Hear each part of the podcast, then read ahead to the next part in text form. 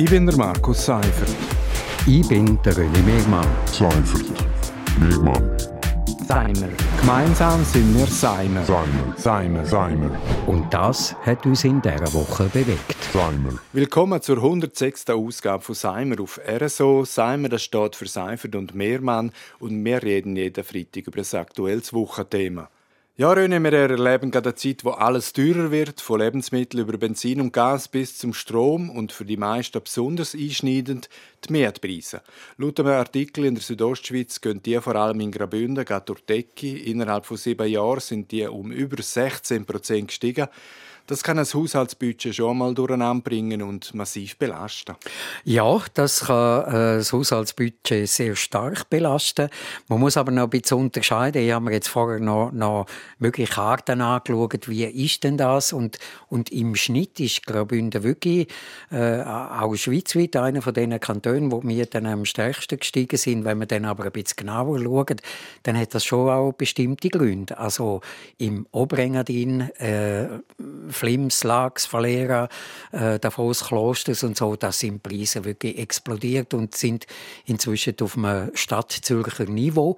Und ich glaube, das tut natürlich dann den ganzen Kanton nach, nach aufsetzen. Das macht es nicht besser. Aber da, wo die meisten Leute wohnen, eben so Gebiet Chur, Rital, da sind die Preise auch massiv gestiegen. Sind schon auch massiv gestiegen. Und, und äh, ich glaube, äh, spüren tun das vor allem die, die jetzt neue Wohnungen suchen, also die irgendwie einen Wohnungswechsel machen oder so, die spüren spüren das. Die, die in langfristigen Mietverhältnissen sind, noch nicht so stark.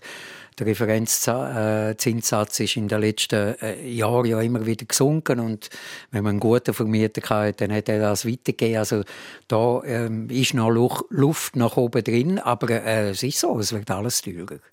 Jetzt bei den alltäglichen Gütern stecken hinter den Preiserhöhungen ja zum Beispiel der Krieg in der Ukraine, äh, gestörte Lieferketten seit Corona und Zinserhöhungen von der Nationalbank.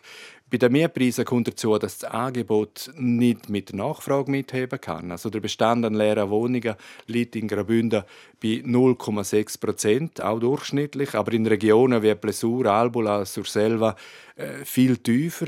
Und das ist so tief, da kann der Markt gar nicht funktionieren. Also man zahlt überhöhte Preise, wenn man denn überhaupt eine freie Wohnung findet. Momentan muss man wirklich Glück haben, wenn man nicht eine Wohnung suchen muss. Das ist so und das ist natürlich, das ist jetzt Marktwirtschaft, das ist best. Also es, es gibt ein, äh, ein kleines Angebot und, und, und viel Nachfrage und so. Das treibt die Preise in die Höhe, ist natürlich unschön. Und äh, was noch dazu kommt, ist natürlich auch äh, das Bevölkerungswachstum. Es gibt immer mehr Leute, wir haben Zuwanderung, wir haben immer noch Fachkräftemangel. Man will ja Fachkräfte anholen, das heißt, die müssen irgendwo wohnen und das steigert dann wieder die Nachfrage. Also so ein bisschen ein Teufelskreis, äh, wo schwierig ist zum rauskommen. Ja, und laut dem Regierungsrat Markus Gaduff ist die zweite Wohnungsinitiative und das restriktivere Raumplanungsgesetz und eben die starke Nachfrage wegen Corona-Schulden im knappen Wohnraum. Also eine Lösung äh, ist so schnell in Sicht und darum droht auch eine Abwanderung, weil sich viele Heimische äh, keine Wohnung im Tourismusgebiet und in den Arbeitsplatzzentren mehr leisten können. Und darum finde ich eigentlich, dass Politik sich einmischen muss. Also wenn man den Wohnungsmarkt den Privaten überlässt, dann kommt es nicht gut. Dann ist Wohnbau wirklich rein auf Renditen ausgerichtet. Äh, das zeigt auch das Beispiel vom Seenhof in Chur. Oder? Zuerst war von bezahlbarem Wohnraum mit durchmischter Nutzung gedreht. Jetzt sieht es einfach nach Luxuswohnungen aus. Ja, das ist, äh, ich glaube, das, das, ist ein großes Problem und da muss Politik irgendetwas machen.